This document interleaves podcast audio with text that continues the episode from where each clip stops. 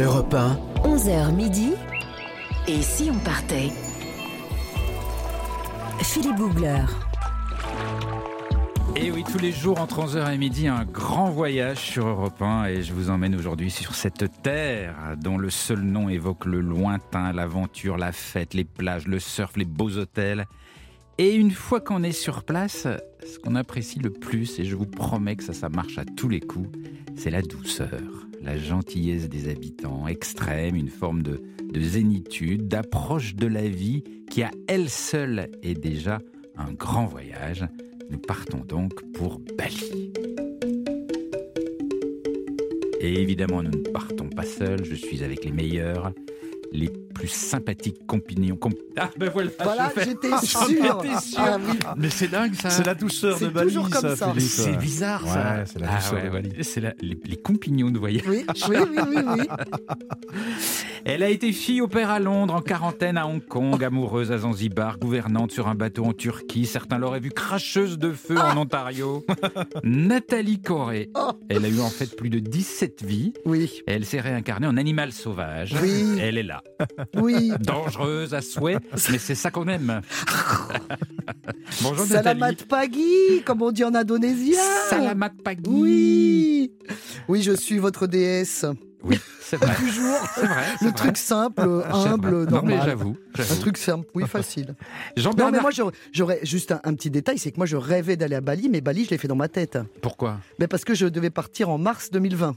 Ah, ouais. Et j'ai fini en pyjama Bah oui. dans mes cartons. Mais ouais, ouais, non, mais Eh oui, c'est- eh oui. Donc là, j'ai été ravi de découvrir euh, ce pays qui me fait encore plus envie qu'avant. Mais vous allez vous allez l'adorer à la fin de l'émission. Jean-Bernard Carrier, bonjour. Bonjour mon cher Philippe. Jean-Bernard Carrier du guide Lonely Planet qui a le secret de la joie en lui. Est-ce que vous avez trouvé la recette à Bali? Ouais, évidemment, parce que Bali, c'est euh, c'est d'abord des rizières, mais pas n'importe lesquelles, des rizières en terrasse, s'il vous plaît, ce qui Oui, fait mais un ça c'est paysage pas qu'à Bali magnifique. ça. Bah oui. Ah, c'est pas qu'à Bali, mais à, à Bali, en tout cas, on trouve ce paysage magnifique. Et puis, c'est une ribambelle de villages de pêcheurs le long des côtes, des plages de sable, mais du sable noir. Oui. On en parlera beaucoup. Ce parce que très c'est une île- surprenant quand C'est on une île volcanique. Ouais, voilà, il ouais. faut quand même le savoir. Des fêtes et des cérémonies en toutes circonstances. C'est une terre de prière jonchée d'offrandes. L'île des dieux se révèle une fête d'essence, des couleurs et de la délicatesse. Et puis c'est aussi, euh, on y viendra, une hôtellerie de qualité, parce qu'il faut bien se loger à Bali, on a de la chance. Il y a vraiment des adresses absolument merveilleuses, des écologes dans la nature. Et puis, on va terminer par les superbes fonds marins, et je vous en parlerai tout à l'heure dans ma chronique. Bali, en bref, c'est une expérience sensorielle à nul autre pareil. Bali, une expérience sensorielle à nul autre pareil. Signé Jean-Bernard Carrier. Et puis nous serons tout à l'heure en studio avec euh, Socrate Georgiades, un amoureux de Bali. Il y habite depuis 17 ans. Il nous racontera comment on vit à Bali. Bref, Bali sous toutes ses facettes, même les plus inattendues. Attention, c'est parti. et si on partait Voyager avec Philippe Googler sur Europe 1. Bali, il y a des insectes de compétition. Lors d'un tournage d'un épisode de Faut pas rêver, j'ai eu l'occasion d'assister à une étrange compète. Ça se passait quelque part dans un endroit signalé par rien, connu des seuls amateurs, dans une sorte d'espace entre des murs de parpaing et sous une bâche en plastique. Bref, a priori, rien qui fait rêver. Mais en approchant, j'entends des cris, des vives discussions, et en entrant, je vois des liasses de billets qui circulent. Visiblement, ici, on joue de l'argent, de bonnes sommes, au moins 4 mois de salaire moyen. Mais au début, j'ai un peu de mal à voir sur quoi on parie. Je vois surtout une cinquantaine de balinais assez excités autour d'un tapis posé au sol. Au milieu du tapis, il y a un tout petit socle sur lequel sont posés deux tubes. Deux tubes de bois d'environ 15 cm de long et grosso modo 5 cm de diamètre. Des tubes dont les côtés comportent des fentes pour laisser passer l'air. Ça s'agite beaucoup autour des tubes. Je vois même un homme très concentré en train d'agiter une sorte de brindille qui passe dans les fentes du tube et il est en train de crier Allez, allez, vas-y, vas-y Mais je ne vois rien d'autre, rien du tout. Il y a un spectateur qui comprend que je ne comprends rien et il m'explique. Il dit Bah, regarde, regarde, il est en train de motiver son criquet. Et j'en crois pas mes yeux. Mais je vais assister pour la première fois de ma vie à un combat de cricket. Dans chaque tube, il y a un criquet. Les deux tubes se touchent, mais il y a comme une petite porte entre les deux. Et au signal, on lève la porte. Les criquets se foncent dessus et en un instant, c'est la bagarre. Il y a des clameurs dans toute la salle, et franchement, je n'ai toujours pas compris comment les spectateurs voient quelque chose, car à travers les fentes du tube, on voit à peine ce qui se passe. Le combat fait rage, mais au bout d'une minute, ça y est. La clameur s'estompe, un des deux criquets a fui et s'est réfugié tout penaud au fond de son tube. Celui qui n'a pas fui est le vainqueur, et son propriétaire et ceux qui ont parié sur le bon criquet sont fous de joie.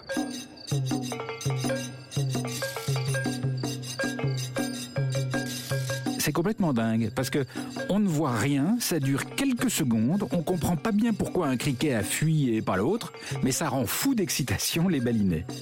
Alors je vais voir l'un des propriétaires et entraîneurs de cricket et je lui demande comment il fait pour avoir de, bons spécimens, de bons crickets de compétition. Et il me dit, bah je les entraîne. Je les entraîne tout le temps, je les fais nager dans un verre d'eau.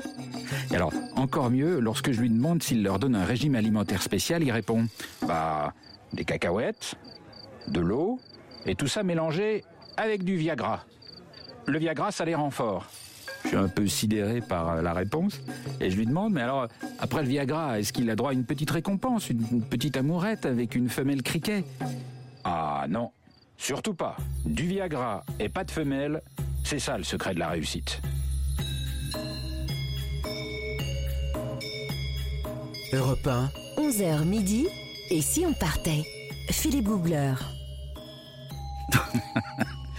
C'est votre philosophie, ça? Du Viagra et pas de femelle, Ouais. bah dites donc bravo. hein. C'est pas facile à appliquer, hein, c'est dur. Non, mais ce qui est dingue, c'est qu'après les combats de coq, finalement, il y a les combats de cricket. Oui. À quand le duel de fourmis? On se Mais ce demande. serait pas impossible à Bali, ce serait pas impossible. Mais ils y croient très fort et, et- et on mise pas mal d'argent.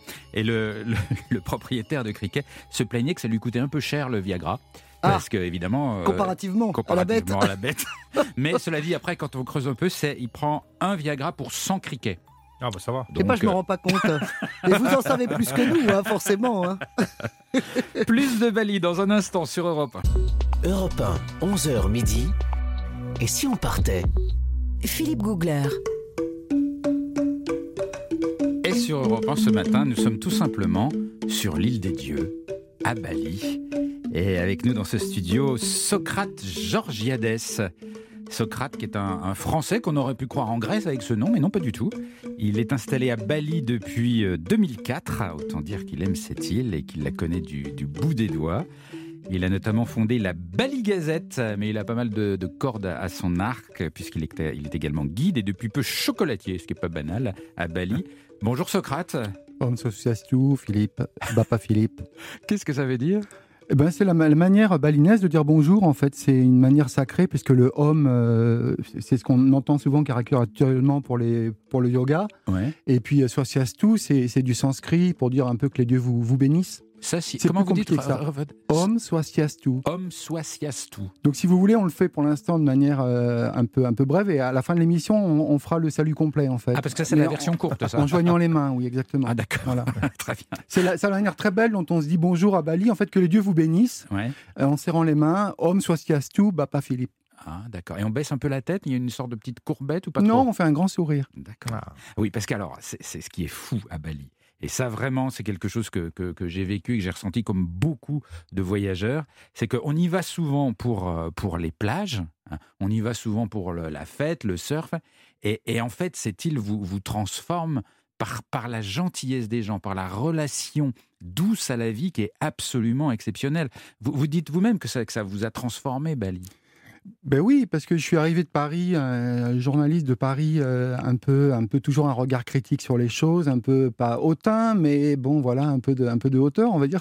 L'arrogance euh, typiquement française. Ouais, on va dire ça. et euh, et là-bas, j'ai découvert ce mot bienveillance. Je ne le connaissais pas du tout. Euh, euh, pour moi, c'est presque un truc de béni oui oui avant. Ouais. Et petit à petit, effectivement, ça m'a transformé en, en- en profondeur. Et, euh, et, euh, et, et c'est et c'est ce qu'on on se le disait encore dernièrement avec une amie. Si on apprend une chose à Bali, quand on profite de Bali, on apprend la bienveillance. Hmm. Voilà, de tous ces gens. Alors, bien sûr, après, on va se poser la question, mais pourquoi ils ont ce sourire magnifique? Pourquoi ils sont aussi bienveillants?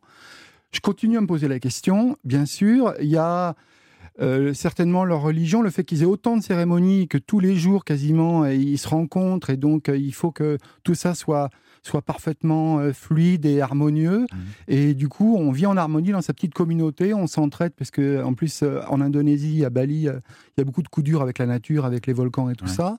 Et, euh, et voilà, et du coup, on garde le sourire. Mais, mais la, la- la bienveillance, ça- vous avez des exemples concrets de, de bienveillance au quotidien à, à Bali? Comment on peut la décrire? Parce que c'est vrai que en, en France, derrière le mot bienveillance, on en a souvent un petit côté niais qu'on qu'on place. Qui, c'est, c'est dommage d'ailleurs. Oui, c'est dommage. hein. C'est dommage. La, la bienveillance, c'est vrai que ça de- commence à être un mot galvaudé quand j'entends les informations françaises et les, les hommes politiques, comment, comment ils utilisent ce terme maintenant. euh, ça nous.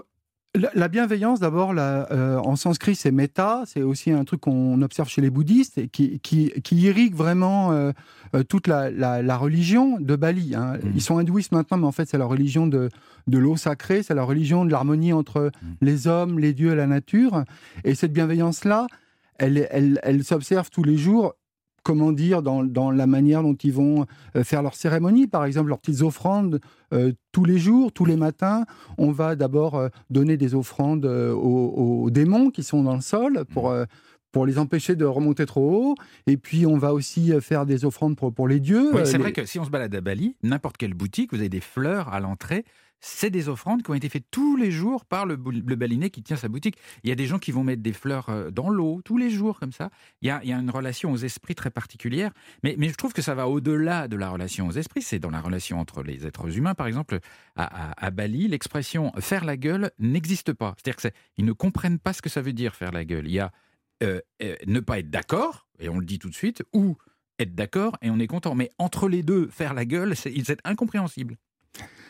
Alors, euh, y- euh, honnêtement, il y a quand même le mot mara qui existe, qui, qui veut dire, euh, qui veut dire euh, en colère. Mais, mais ce qui est sûr, c'est qu'ils savent pas dire non. Alors ça, ça, ça nous déroute totalement parce que on entend oui ou on entend à moitié oui, on sait pas trop sur quel pied danser. Ouais. Finalement, ça se passe pas parce qu'ils sont pas d'accord. Mais le plus souvent, ils sont d'accord ou ils vont s'arranger pour pour pour répondre par l'affirmative. D'accord. On- on- donc, on- comment on sait quand c'est non? Quand ils ne veulent pas? Bah, au, au début, vraiment, on ne comprend pas, on ne sait pas. Et même moi, après 17 ans, euh, des fois, je me, je me fais encore euh, abuser par ça, Ouais. parce que parce qu'ils ne peuvent pas le dire. Et, et, euh, et c'est fou, parce que même dans, dans nos rapports quotidiens avec euh, les, gens avec qui on travaille et tout ça, ça m'est arrivé encore il n'y a pas longtemps de dire, mais tu sais... je, sais que je suis ton patron, que c'est moi qui te donne le salaire à la fin du mois, mais tu, tu dois être capable de me dire non, parce que sinon, moi, je ne sais pas. Je, Mm. On doit commander les choses. Tu m'as pas dit qu'il n'y avait pas et tout ça, et, comment ça, ça fonctionne, quoi. Mm. Si je- moi, modestement, je peux t'apprendre quelque chose de l'étranger, c'est apprendre à dire non. Alors évidemment, un- ça rentre en contradiction avec leur culture. Ah, vous les un les bali- bouleversement. il veut rendre les balinais agressifs. Non, pas du tout. Parisiens. Non, non. Mais pour, pour faire le chocolat, des fois, il faut savoir dire non. C'est juste ça, voilà. Basta. Oui, parce que faire du chocolat à Bali, il faut y aller quand même, parce que c'est quand même pas réputé être le pays du chocolat. Ben euh, de- non, bah enfin oui et non, détrompez-vous parce que l'Indonésie est un grand pays producteur de, de cacao, euh, le troisième mondial en fait. euh, et en revanche, pour nous, les petits producteurs de chocolat, c'est pas facile de trouver des matières premières. Il y en a partout, mais ça part pour les grands groupes, pour les Nestlé, les Cargill et les autres. Et on doit se battre pour avoir du bon cacao fermenté et faire notre petite tambouille, euh, voilà. Mais on produit du du bon cacao en Indonésie Mm. et, et depuis quelques années aussi, je suis pas le seul producteur maintenant artisanal et on est quelques-uns à faire du bon chocolat local. J'espère qu'on va le goûter, Philippe. Bah oui, oui, j'ai une petite tablette qui est là, elle n'a pas encore ouverte. Euh, alors, bon, faut quand même qu'on parle un peu de ce qui fait rêver à, à Bali, parce que c'est- cette douceur, cette gentillesse, cette bienveillance, c'est quelque chose qu'on ressent sur place, qui est difficile à expliquer. Mais en général, on y va pour les plages, pour les vagues, pour le surf. Alors, est-ce que vraiment c'est une île paradisiaque pour les plages? Franchement, non. Là, c'est- dur, hein, je ne vous pas rêver. Par contre, les surfeurs, c'est un, un lieu Ah oui. cinglé Ah, pour le surf. pour les et justement, ouais. et pourquoi c'est c'est cinglé pour le surf? Ben, Parce que les vagues, il y a des vagues, il y a des cailloux et, que, et ça tabasse. Et Donc, toute l'année, il me semble, hein, aussi. Et hein. toute l'année, il y a même des compétitions internationales. Donc, euh, il y, a, il y a pour autant de très belles plages, y compris des plages de sable blanc euh, dans, pas mal d'endroits de l'île. Mais euh, Bali, c'est réputé pour, pour, pour, le surf, pour les plages de surf, et, pas pour, pour vraiment pour la baignade. pour la baignade sur la, la, côte, la côte sud face à l'océan Indien, pas du tout. Mais pourquoi pas du tout? Parce qu'il y a trop de vagues? Ben oui, parce que la mer est trop dure, oui, bien sûr. Et puis, et puis, il y a beaucoup de plages de sable noir. Hein, et donc, évidemment, c'est pas paradisiaque au premier coup d'œil. C'est sûr, c'est pas c'est pas les plages des Maldives ou des Seychelles, ça, mmh, mmh, mmh. ça, ou de Tahiti, ça c'est sûr. Mais euh, mais euh, en revanche, les fonds sont très très beaux. Il y a, il y a très très beaux coraux, c'est magnifique. Euh, et on voit aussi des poissons, des, des requins.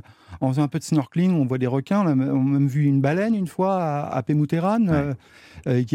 c'est très riche. Jean-Bernard, vous confirmez. Ben, on va y venir tout à l'heure. Je vais vous présenter les fonds marins de Bali qui sont vraiment presque une destination plongée à part entière. D'ailleurs, on peut venir à Bali rien que pour ça. Et pas que pour le surf, justement, Philippe. C'est ça qui est intéressant. Mm. Et alors, comment ça a commencé la folie Bali? Euh, Je crois que ça a commencé dans les années 1920, c'est ça? C'est pas tout jeune, cette, cette, cette folie des voyageurs pour cette petite île parmi 13 000 îles indonésiennes. Euh, en fait, c'est vrai que euh, le, deuxième grand départ de, Bali pour le tourisme, il a commencé en fait juste après un, événement assez tragique, mais euh, qui, a amené ensuite les, touristes hollandais de Batavia vers Bali vers 1908.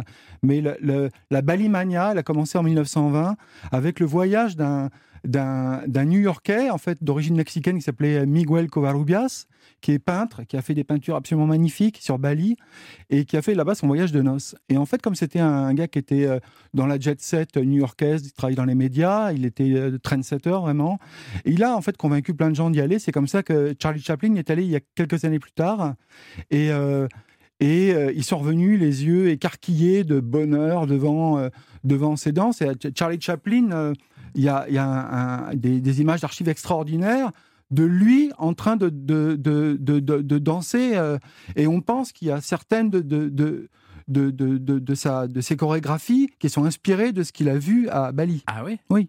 C'est dingue ça. Mmh.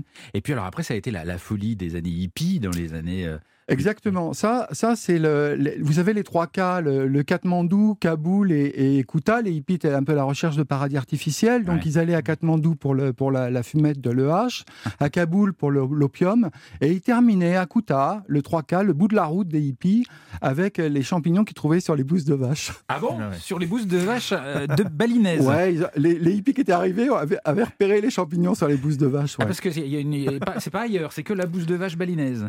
C'est que sur la bouse de vache. Et en fait, ce qui est énorme, c'est qu'encore il n'y a pas très longtemps à Kuta, il y, avait, il y a encore des, des, petits warung, des petites euh, officines où, on peut encore avoir un smoothie euh, aux champignons. Non, ah non c'est légal en plus. C'était légal. Et ça retourne la tête? Je n'ai jamais essayé, je ne peux pas vous dire. Ah bon, bah dis donc, ça je savais pas. On, continue à explorer Bali dans un tout petit instant avec vous, euh, Socrate. A tout de suite sur Europe 1. Europe 1, 11h midi. Et si on partait? Philippe Googler.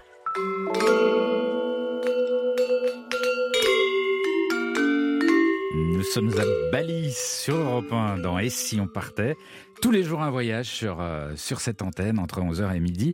Et nous recevons aujourd'hui Socrate Georgiades qui s'est installé à Bali depuis euh, un certain nombre d'années, qui adore cette île. Alors, on n'a pas parlé, euh, Socrate, de, de l'intérieur des terres, parce qu'on a parlé de, des plages, mais l'intérieur des terres, il y a des endroits absolument magiques, parce que c'est avant tout un décor Bali, et notamment la fameuse région d'Ubud, où vous avez des hôtels incroyables qui sont logés dans une jungle féerique. Euh, avec des panoramas, mais, mais vraiment de, cartes postales. Où vous pouvez rester dans votre chambre pendant, pendant une semaine juste pour regarder la, beauté de la nature en face de vous. C'est vraiment ça. Il y a un côté décor à Bali. Oui, oui, bien sûr. Euh, Ubud, c'est les, images iconiques de, Bali euh, depuis pas mal d'années avec les, ces piscines à débordement là, qui donnent sur la jungle. C'est comme ça qu'on illustre le, maintenant l'hôtellerie à, Bali et, et, surtout à Ubud parce qu'effectivement, euh, c'est c'est traversé de vallée. Ubud, c'est le, le, premier lieu d'implantation, c'est le plus vieux temple. à Bali, en fait, juste, juste dans Ubud, il y a un temple qui a, qui a, été construit là au XIe siècle. C'est le cœur c'est le cœur de Bali, en fait. Hein. Et il Voilà. y a une concentration, euh, alors ça on peut être pour ou contre, hein, mais une concentration d'hôtels de oui. luxe absolument démente. Je pense que c'est une des plus grosses concentrations de la planète d'ailleurs. Exactement, de 4 et 5 étoiles, c'est la plus grande concentration au monde euh, en- sur la superficie. Il Ouais. y a toutes, Ouais. les grandes, toutes les grandes enseignes de l'hôtellerie de, de luxe qui sont représentées, justement. Il y a le W, enfin, il y en a plein, euh, Ouais. l'Oberoi, euh, tout ça. Et vous donnez les marques des hôtels qui vous invitent? Comment ça se passe là, chef De toute façon, je les visite simplement. il va juste au bar, il teste et il revient. Ça vous nous expliquiez un jour comment vous testez Je vous les dirai, hôtels je dans vous votre dirai, guide. Philippe, Comment je- ça se passe Je vous exactement dirai comment on fait. Je vous dévoilerai toutes mes petites astuces aussi. ouais. Et puis, alors, il y a alors, la, la jungle luxuriante qu'effectivement on peut observer depuis sa piscine, enfin, c'est un truc de dingue. Et puis, il y a les, les rizières aussi, qui sont des rizières de cartes postales, très souvent. Oui, oui, on, on pa- on parle, on parle toujours des rizières de Bali parce qu'effectivement, il y a un système là-bas extraordinaire. On en parle surtout pour le, la manière dont elles sont gérées. Le Subak, ça s'appelle. C'est euh, c'est la démocratie qui a à Bali depuis euh, toujours, depuis dix siècles. En fait, c'est euh, pour gérer l'eau par gravité, donc qui vient des, des- des volcans, des montagnes. Euh, ce sont les gens qui sont tout en bas. en, en aval, en fait, qui, qui, qui vont gérer l'eau au, fil de l'année pour être sûr d'avoir de l'eau tout en bas. Parce que sinon, évidemment, si c'est les gens d'en haut qui, qui gèrent, Ah oui. ils prennent toute l'eau pour eux et il reste rien pour, Ouais. pour ceux d'en bas. Donc, c'est des Voilà. rizières en terrasse. Exactement. Et, toute l'eau fonctionne par gravité. Donc, il y a tout un réseau euh, de canaux Ouais. extraordinaires d'irrigation qu'on appelle le Soubac. Ouais. Voilà. Et, Et- le Soubac, il a été classé au, au patrimoine mondial de l'UNESCO en plus, Mm. parce que c'est un truc unique. Exactement, unique au monde. ouais. Il y a un musée d'ailleurs. ouais. Et, et tout ça dans un verre presque fluo parfois, c'est c'est vraiment très très très beau. Et des fois, on se demande, est-ce que c'est pas juste un décor? Parce que quand est-ce qu'il y a vraiment des gens qui cultivent du riz? Parce que il y, a- il y a beaucoup de visiteurs, il y a beaucoup de, de- de touristes qui passent, et des fois on se demande si c'est si c'est réel. Alors Philippe, j'espère quand vous viendrez à Bali que je pourrai vous emmener dans, dans les rizières comme j'emmène beau- beaucoup de gens régulièrement.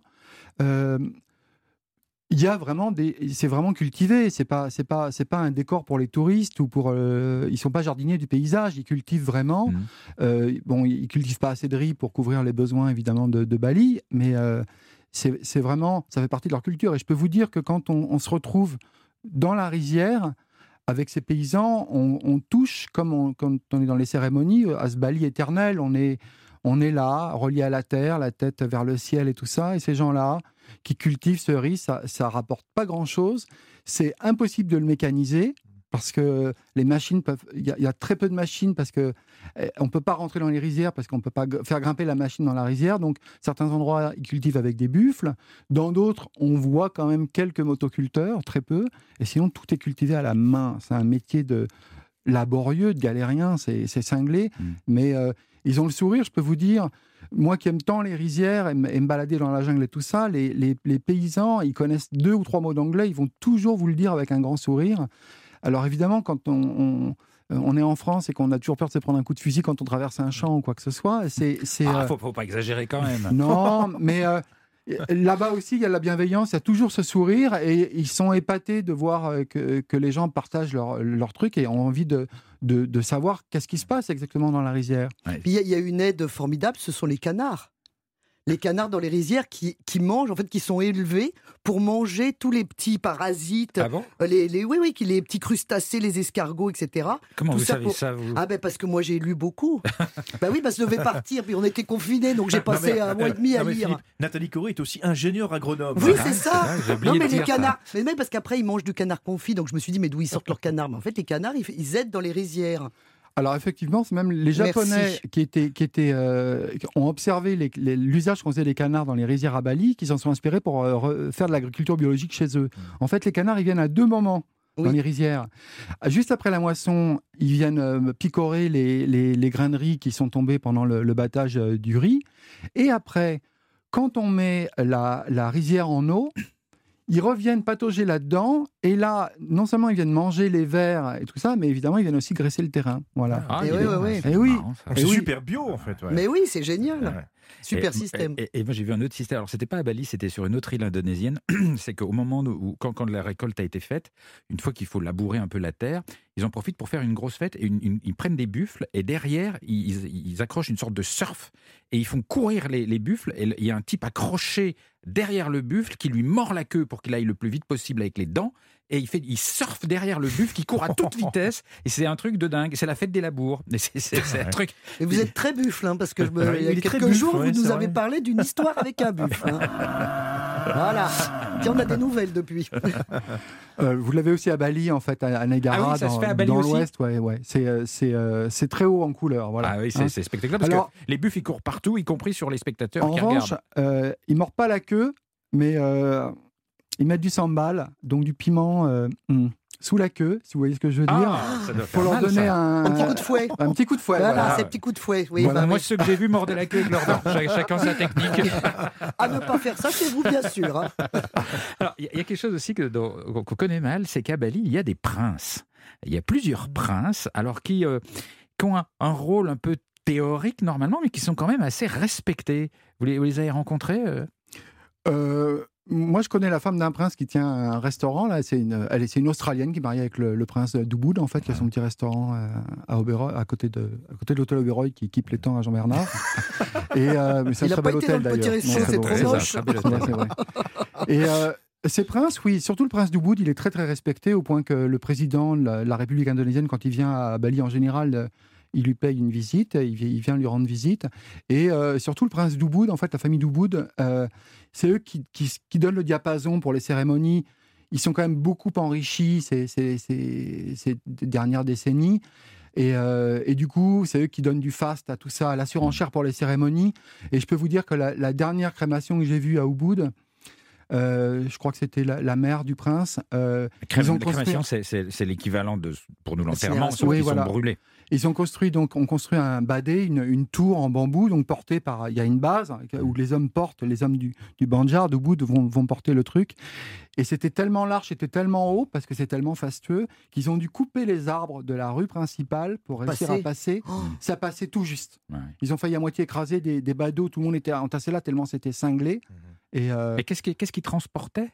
le, le corps de la défunte pour ensuite aller le- le- pour la crémation, ouais, jusqu'au euh, jusqu'au jusqu'à l'endroit de la Donc, en fait- crémation. en fait, c'est des bûchers. C'est des bûchers, les non, non, non, Non Là, c'est pas le bûcher. Là, c'est un, un- une sorte de, de c'est un, c'est pas un hôtel non plus. C'est un, c'est une plateforme en bambou avec une tour dessus construite en bambou. Mais qui était tellement fastueuse qu'elle occupait une Et place. tellement haute que du coup, il fallait que la base soit Ouais. proportionnelle pour pouvoir la porter. D'accord. Voilà. Et d'a- d'ailleurs, c'est marrant parce que ça rappelait, vous savez que avant il y avait le sacrifice des veuves quand le surtout les princes mouraient, leurs veuves, ils étaient, ils étaient polygames, ils le sont encore un peu des fois, euh, elles devaient se sacrifier. Donc en fait, C'est-à-dire il y avait une sorte de tremplin comme les tremplins olympiques qu'on a vu il n'y a pas très longtemps. Et il y a des gens qui en ont attesté, hein, il, y a, il y a encore à la fin du 19e siècle.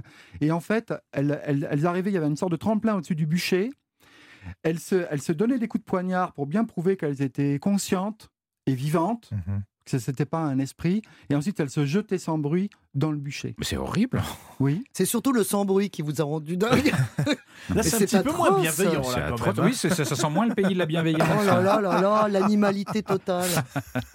Socrate, euh, vous restez avec nous, euh, si vous le voulez bien, jusqu'à la fin de l'émission pour continuer à, à- à partager avec nous vos, vos expériences balinaises, puisque vous y êtes installé depuis un certain nombre d'années. Dans un tout petit instant, Nathalie Corré, qui s'est mise- Présente. va, va nous raconter les histoires les plus insolites qu'elle a ramenées de Bali.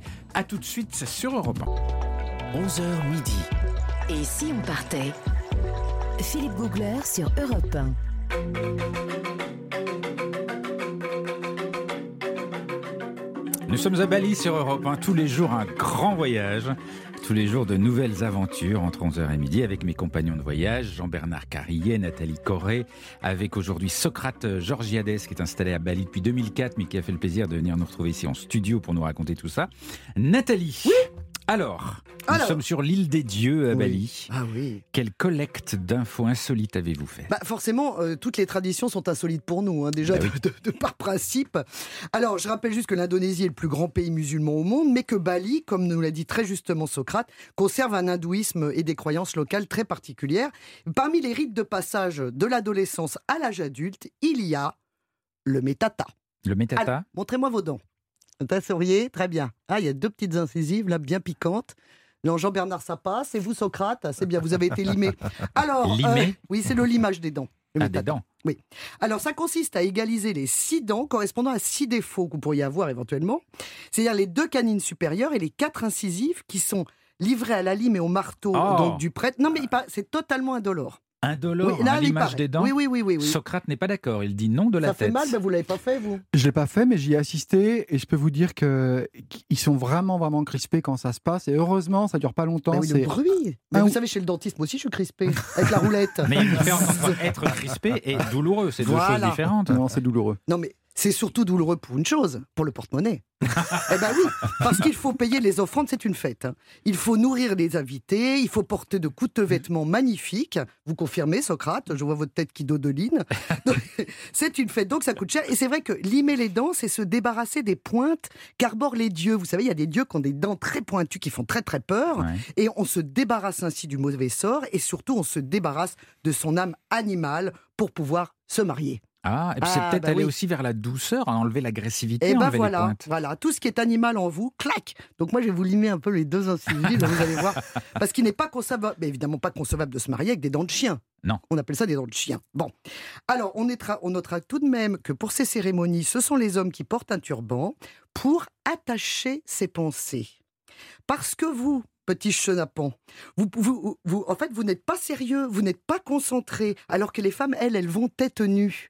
Vous, vous portez un turban justement pour que vous soyez relié à toute la spiritualité qui vous manque tant. Vous voulez dire, qu'on est désordonné de la tête Un peu.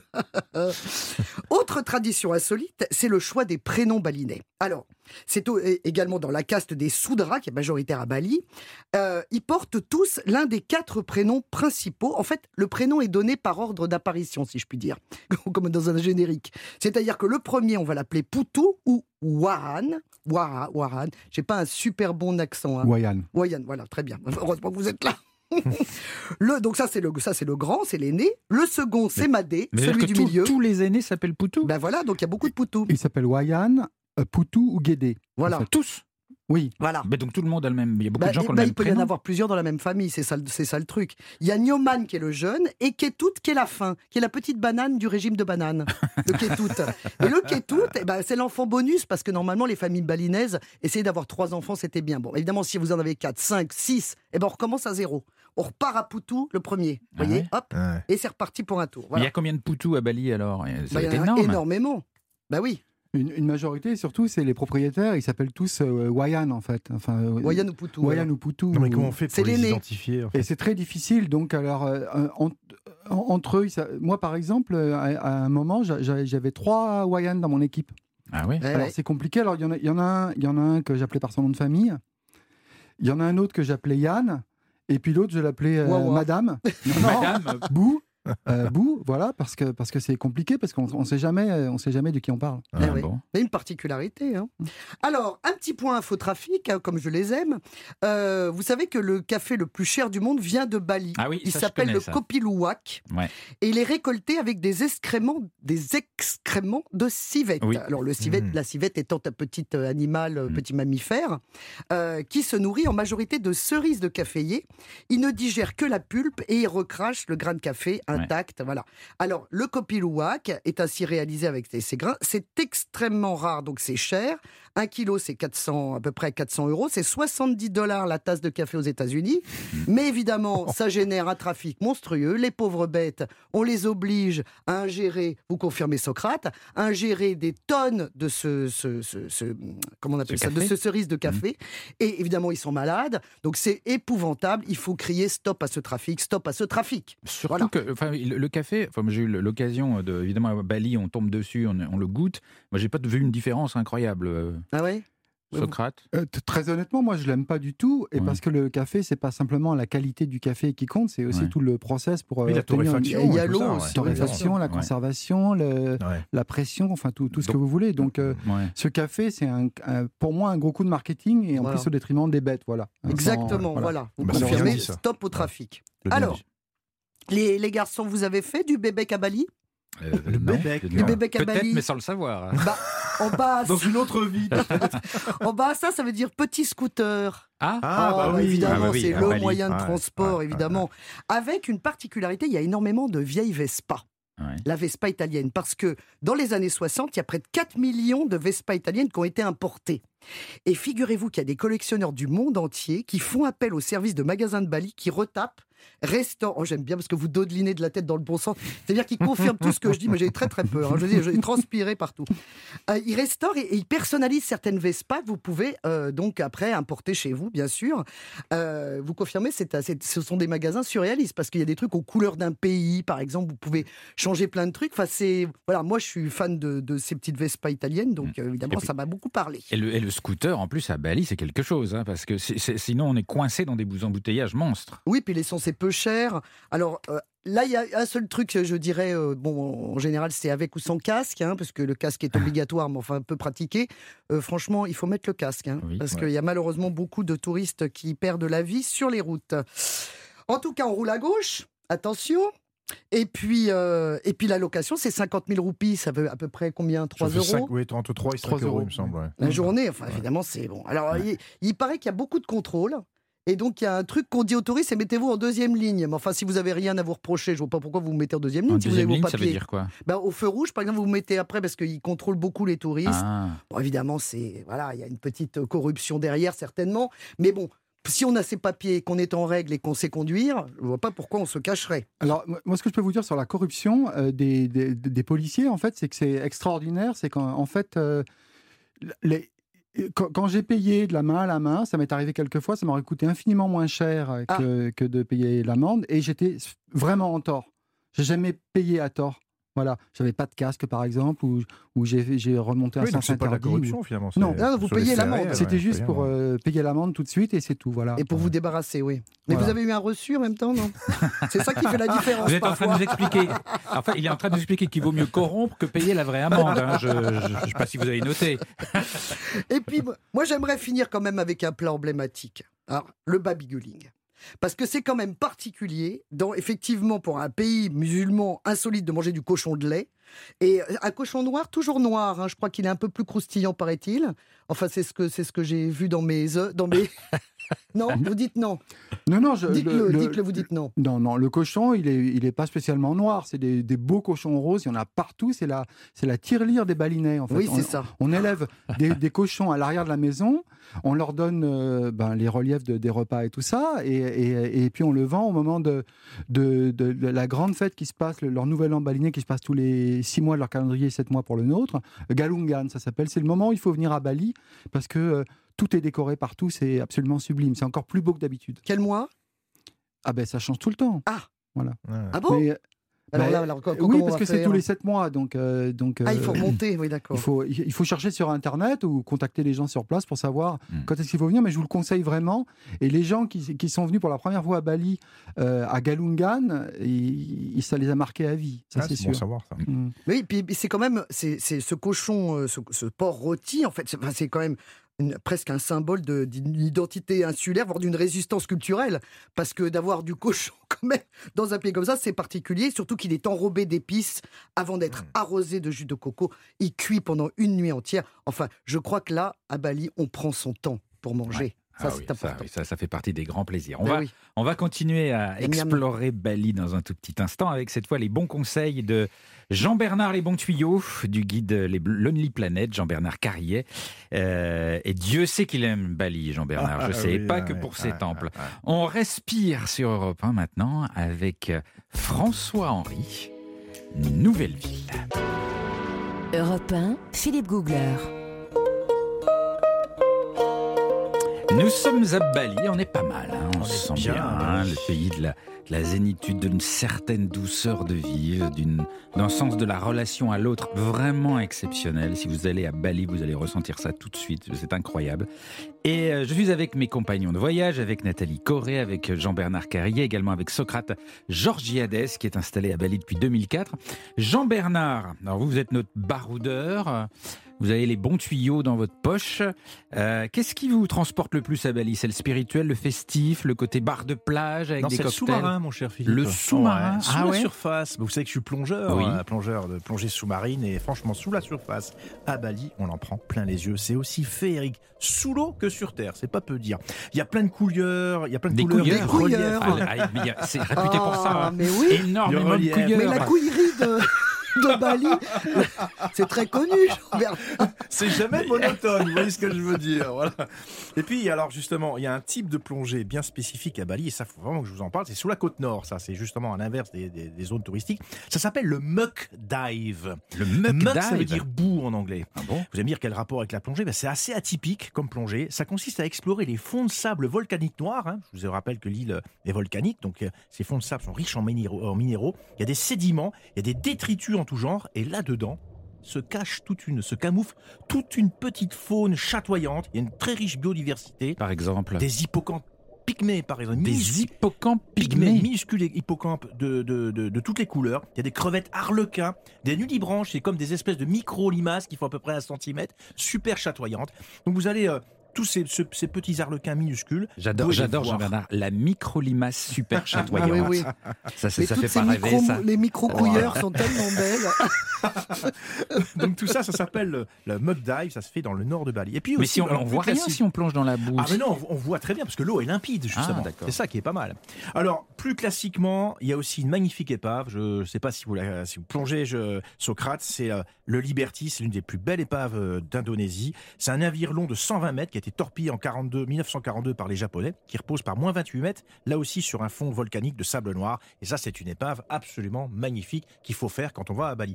Elle n'est pas trop profonde, donc quand on a le niveau 1, on peut la, la découvrir. Donc c'est vraiment un site euh, de plongée superbe et qui fait la réputation de Bali. Socrate, vous confirmez? Je confirme, et, et- et pour- pour compléter l'histoire, parce qu'elle est vraiment extraordinaire, le, le, le Liberty Ship, il avait été tiré sur la plage euh, parce qu'il était à moitié coulé, effectivement, et en fait, il y a eu une, une, euh, une éruption volcanique de Lagoung en 63, et la lave a repoussé le bateau dans la mer. Ah. C'est pour ça qu'on a cette épave maintenant.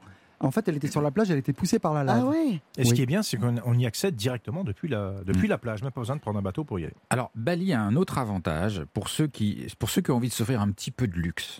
c'est quand même pas Ah mal. oui, c'est pas Parce mal qu'il y a une concentration d'hôtels de Oui, rêve. c'est très très cher. Alors pas forcément, Ah. ça dépend des moments et euh, c'est voilà, c'est pas donné, mais c'est pas aussi cher qu'un hôtel de luxe en Europe si Ah. vous voulez. Mais en fait, ce qui est génial à Bali, c'est la, la diversité des hébergements. Il y en a vraiment pour tous les goûts et toutes les bourses. Vous avez la petite auberge de jeunesse euh, à quelques, pour quelques euros pour les, pour les, euh, les backpackers, comme on dit. Et vous avez ces fameux hôtels de grand luxe qui, effectivement, et ça, c'est ce qui fait la particularité de Bali, c'est la qualité du service, première chose, et le rapport qualité-prix. Vous avez des hôtels de standing pour, par exemple, de- à peu près 200, 300 euros la nuit, mais des hôtels de très grand luxe avec une, une villa privée, piscine privée et un super service. Ce qui, ce qui en Europe vaudrait peut-être euh, Quatre 1000, fois plus 1000 cher, ou oui, 4 facile, fois plus fois cher, plus de Et 1000 puis, euros ce la qui se nuit. hein. développe beaucoup aussi, je pense que Socrate va me le confirmer, dans l'intérieur des terres plutôt, ce sont des, des locations de villas.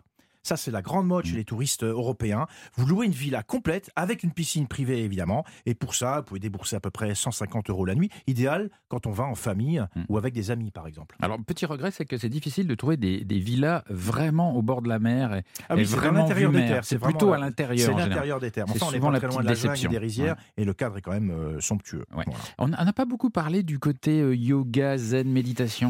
Eh ben, C'était aussi un autre atout de Bali. Il y a plein de séjours organisés autour de la thématique du bien-être, cette fameuse zénitude. C'est sans doute cette fameuse spiritualité dont vous avez parlé, euh, Socrate, qui, qui imprègne le quotidien à Bali. C'est pas étranger à cette situation-là, évidemment. Ben, si on choisit bien son endroit, on peut vraiment vivre une retraite vraiment optimale, surtout vers Ubud. Je crois Mm. que c'est là qu'il y a les plus belles euh, retraites de yoga qui sont proposées. Différents types de yoga qu'on peut pratiquer dans différentes écoles. Certaines sont plus intimistes que d'autres, donc faire un petit peu des recherches pour trouver la, la bonne, école de, de- bonne école de yoga qui vous conviendra. Programme de la journée, je vous le fais vite fait. Réveil, euh, début de matinée aux aurores. Séance personnelle de méditation au bord des rizières, s'il vous plaît. Évidemment, le cadre s'y prête Ça, c'est une journée type de Jean-Bernard Carrier, ça Oh non, non, Bah, c'est- écoutez, il à n'est pas yogi.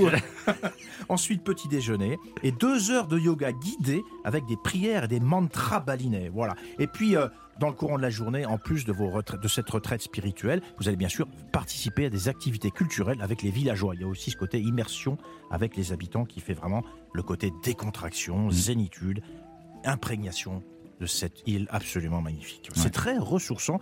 D'ailleurs, je- là, je suis parti dans mes pensées. Bah oui, on c'est voit. vrai. Vous avez pris des couilleurs d'ailleurs. Jean-Bernard parlait des, des échanges avec les, les habitants, Socrate. Co- comment les, les habitants qui bossent dur dans leur rizière voient tous Ah ces oui. visiteurs qui viennent par milliers dans les hôtels, euh, à la plage, etc. Comment ça se passe les- Comment ça se passe le contact? Ben, il, se passe, il, se, il se passe bien, c'est ce que vous disiez tout à l'heure. Ils sont, ils sont bienveillants, ils, ils le voient avec un sourire, évidemment. En plus, ça, ça a changé leur vie en bien. Je veux dire, le- les enfants des familles balinaises, de- depuis déjà au, moins une génération, deux générations, travaillent dans les, dans les meilleurs hôtels avec Mhm. un bon service charge. Ils ont, ils ont des bons salaires, ils sont, ils sont dans le management, ils ont acquis comme ça des, des, des bonnes, des bonnes euh, compétences parce que les écoles là-bas, c'est, le niveau est, est pas Mhm. très très élevé. Et euh, grâce à ça, euh, euh, Bali s'est vraiment enrichi et, et, et, enrichi aussi de cet échange avec, avec, avec les, les touristes. Depuis toujours, Bali, et, enfin, depuis, depuis le début de ce- cette vague touristique de la Balimania des années 20, euh, Bali s'est enrichi de, de ces échanges aussi Mm. pour l'art, pour la peinture. On le voit en visitant les musées, c'est extraordinaire. Euh, Jean-Bernard, on n'a pas parlé cu- cu- culinaire. Qu'est-ce qu'on mange à Bali? C'est bon ou c'est pas bon? Alors, écoutez, moi j'ai plutôt privilégié ce qu'on appelle les, euh, les warung, c'est-à-dire les petits établissements de rue euh, où on mange une cuisine toute simple. Alors, j'ai pas fait des agapes très chères. Pour quelques euros, on va se régaler. C'est dans ces petits restaurants locaux. On s'installe sur place sur des petits tabourets. Mhm. C'est une petite ambiance. Il y a plein de gens autour de vous. Donc, vous partagez justement un moment euh, de vie locale. Tout le monde mange au coude à coude. hein. C'est une formule auberge. Et on mange à toute heure d'ailleurs à Bali. Il n'y a pas vrai. vraiment de repas dédiés, etc. Euh, la cuisine, je l'ai trouvée un petit peu plus épicée qu'ailleurs en Indonésie. Il faut dire qu'il y a des influences indiennes, malaises et chinoises. On va se régaler, de- par exemple, d'un satay de porc euh, ou du jac avec des épices. Le jac, c'est un, c'est un fruit. Euh, de sauce soja, évidemment. Et puis, beaucoup de fruits de mer aussi, euh, Socrate. hein. C'est ça aussi qui fait le fruit de mer poisson. Euh, pour ceux qui aiment le poisson comme moi, je me suis régalé. Alors, c'est pas une cuisine gastronomique, mais c'est simple, frais et goûteux. Et le puis, nasi goreng euh, le nasi goreng, c'est plutôt dans le reste de Ah, l'Indonésie. Et je suis pas un grand fan du nasi goreng, justement. C'est pour gras. ça que, ouais, c'est assez gras. Ah, voilà. le nasi goreng, oui. Mais c'est Voilà. c'est vrai, ailleurs dans l'Indonésie, vous ne mangez que ça. hein. C'est- nasi goreng à tous les repas. Mais ça, Le, le nasi goreng, en fait, c'est un plat chinois à l'origine. hein. Et en fait, c'est avec ça qu'on on, a- on accommode le, le riz qui nous reste un peu. Quoi. Donc, en fait, euh, c'est du riz avec ce qui reste euh, oui, du on, jour. quoi. saute avec les, des légumes et un peu de viande. ouais, Mm, mm, exactement. c'est ça. Et puis les ingrédients sont toujours frais et souvent une cuisine au wok, hein, le fameux wok. euh, C'est déjà un spectacle de voir les cuisiniers avec ce wok qui font sauter tous les ingrédients qui sont à l'intérieur. C'est euh, rien que ça, c'est euh, pour rien que pour l'ambiance, il faut aller dans ces warung, donc ces petits restaurants locaux. Surtout si vous avez tout claqué dans la chambre d'hôtel. Vaut mieux aller manger à 4 euros après. Merci beaucoup euh, Jean-Bernard, merci Nathalie, merci Socrate, euh, Georgiades d'être venu nous raconter Bali sur cette antenne. Euh, demain, on va repartir, on va repartir moins loin, mais euh, c'est une jolie épopée aussi, c'est une de mes destinations préférées. Euh, nous irons en Grèce. Et Dieu sait que Jean-Bernard et moi, on est des fans Mais moi aussi. de la Grèce. Ah, vous aussi Bah oui. Vous m'aviez pas dit Bah vous m'avez pas demandé. alors Dieu sait que tous les trois, nous sommes des fans de Ah la oui. Grèce. Et euh, Socrate, vous, vous voulez- alors Socrate me fait des grands signes. Il veut absolument qu'on dise au revoir en balinais. Alors très vite. Alors donc, comme tout à l'heure, ça commence par Om Swastiastu, et en fait, on répond tous en chœur, Om, Om. en joignant les mains, Om, Om, Shanti, Shanti, Shanti, Shanti, Shanti, Om. Om Ça, c'est au shanti, revoir. shanti, shanti om. Je l'ai fait. Merci. Shanti, shanti, shanti. om. Ah mais oui, mais évidemment ça prend tout de suite une autre dimension avec Nathalie. Les amis, on va passer bientôt à table. Et c'est pour ça qu'on a besoin d'Olivier Pouls. Là tout de suite maintenant. Bonjour Olivier. Bonjour Philippe, aujourd'hui on va parler d'un produit que vous connaissez forcément très bien, vous avez dû en manger aux quatre coins de la planète, mais pas forcément en France. Le riz, le riz de Camargue, vous le connaissez? Euh, oui, mais enfin ça, ça- ça- ça n'excite pas particulièrement mes papilles, dit comme ça, le juste riz. Eh bien je peux vous dire que le riz de Camargue est absolument délicieux, on en produit plein de variétés et Ouais. depuis un certain nombre d'années. Et en termes de goût et de saveur, il vaut très largement les riz les plus exotiques Ah que oui vous connaissez. Et je vous emmène justement en Camargue récolter le riz et le cuisiner dans un instant. Ah ben, je serais curieux de voir ça. Ben, restez avec nous, avec le chef Glenn Viel qui passera derrière les fourneaux. Le marché de midi, c'est dans un instant sur Europe 1. Merci Olivier, tout de suite. Et surtout, surtout, d'ici demain, n'oubliez pas de rêver.